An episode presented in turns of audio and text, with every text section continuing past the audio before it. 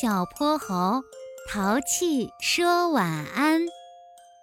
我的朋友是一阵风。小泼猴交了一个好朋友，他是一阵风。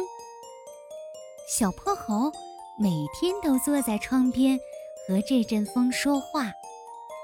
他瞪着大大的眼睛，满是好奇和喜悦。风。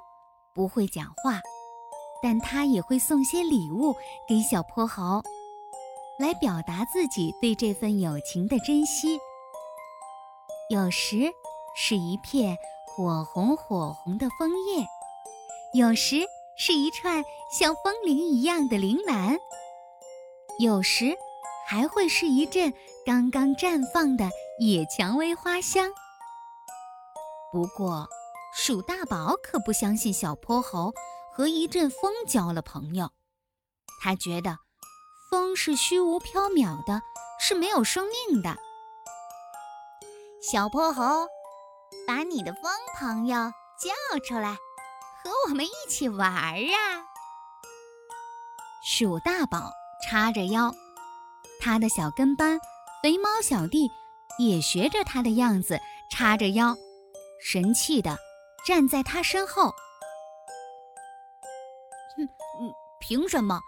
我的疯朋友只喜欢和我一起玩。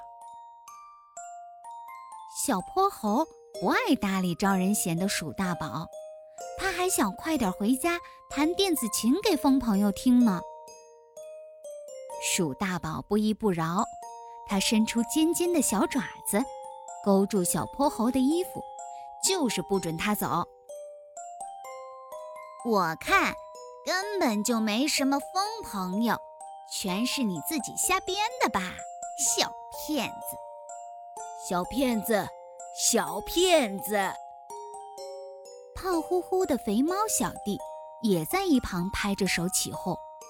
他每拍一下手，这脸上的肉就跟着颤几下，看起来真是滑稽可笑。鼠大宝，你快松手！我的衣服都要被你勾破了。小泼猴抓着自己的衣服，生怕被鼠大宝扯出个大洞。呼呼！忽然，一阵大风吹来，把树叶吹得沙沙响，尘土满天飞扬。卷着树叶和尘土的风。忽然变成了一个比小泼猴和鼠大宝加起来都高的士兵形象。他卷起一根细长的树枝，当做武器，像最英勇的将军一样，指着已经被吓坏的鼠大宝和猫小弟：“嘿，风朋友，你怎么来了？”小泼猴欢呼着跳了起来，风围着小泼猴。呼呼转了几圈，把一顶柳条做的小帽子稳稳地戴在他的头上。鼠大宝和肥猫小弟这下子可心服口服了。他们灰溜溜地逃走，临走前还不忘把小泼猴被扯皱的衣服抚平。小泼猴拉着风朋友。卷起的小树枝，蹦蹦跳跳的回家了。